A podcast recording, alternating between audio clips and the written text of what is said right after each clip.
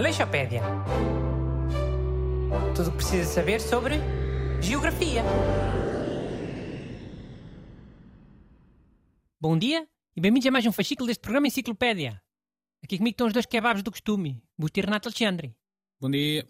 Salam, people. Salam é tipo um bom dia, mais informal em turco.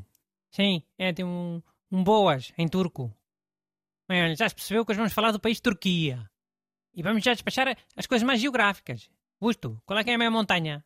Pá, a maior montanha é o, é o Monte Ararat. Tem 5.137 metros. Fica na zona do Cáucaso, perto das fronteiras com a Arménia e o Irão. Curiosamente, é um símbolo nacional para os arménios.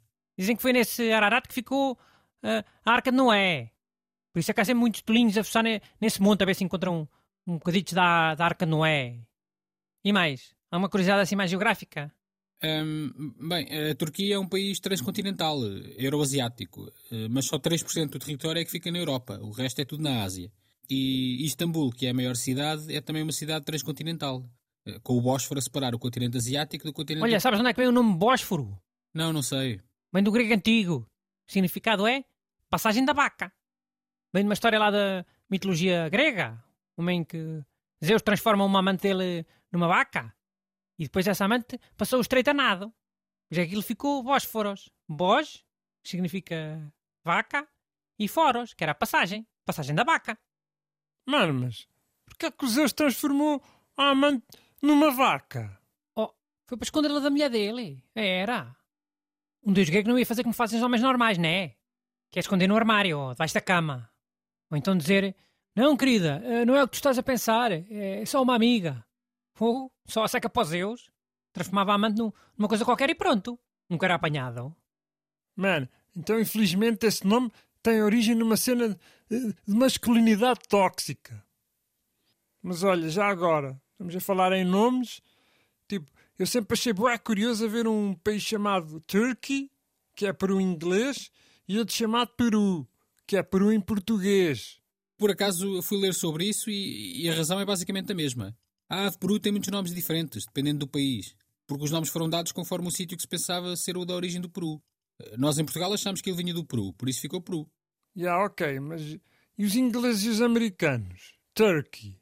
Aí terá sido porque quando os ingleses chegaram à América e viram perus, eh, pensaram que eram galinhas de Angola grandes. E essas galinhas chegavam à Inglaterra trazidas pelos mercadores turcos. Daí que tenha ficado Turkey. E há mesmo galinhas de Angola em Angola. Eh, nesse nome até acertaram. E o que é que os turcos chamam ao peru? Ao pássaro peru? Uh, chamam Indi, que significa Índia, porque pensavam que vinha da Índia.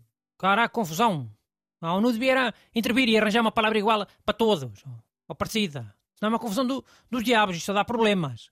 Mas que problemas é que isto dá? Pá, então imagina que eu vou à Turquia e estou num restaurante e vejo que um dos pratos no menu é Indi. E eu peço, todo contente, eu pensar que é um prato indiano, com molho picante. Só que depois vem duas fatias de peru enroladas, com uma batata cozida lá dentro, tudo seco. Pois como é? Já, yeah, eu percebo o ponto do Bruno. Essa cena dos perus podia estar mais definida. Claro, como os sinais de trânsito. Oh, a comida é, é menos importante que os sinais de trânsito. Pronto, está bem. Mas olha, tenho aqui uma boa curiosidade para ti. Também sobre comida. É sobre o doce Tavuk Gogsu, que é um dos doces mais tradicionais da Turquia. É, é um pudim que leva peito de frango desfiado. Ah, mas cá em Coimbra também temos um, um doce que leva frango, que é o manjar branco. Sim, eu sei. Por isso é que achei que ias gostar de saber disto. Atenção, também chamam maminhas de freira esse doce. Manjar branco foi o nome que arranjaram depois, pá. Para não parecer uma música de Kim Barreiros. Mas já estou já aqui cheio de fome. Precisamos acabar o programa. Para fechar, uma curiosidade muito curiosa sobre o cinema turco. Antigamente, os turcos faziam muitos filmes a imitar os filmes americanos. Os filmes mais famosos. Fizeram o Ram turco, o ET turco, os Tubarões Turcos, Capitães Américas, Batmans, tudo.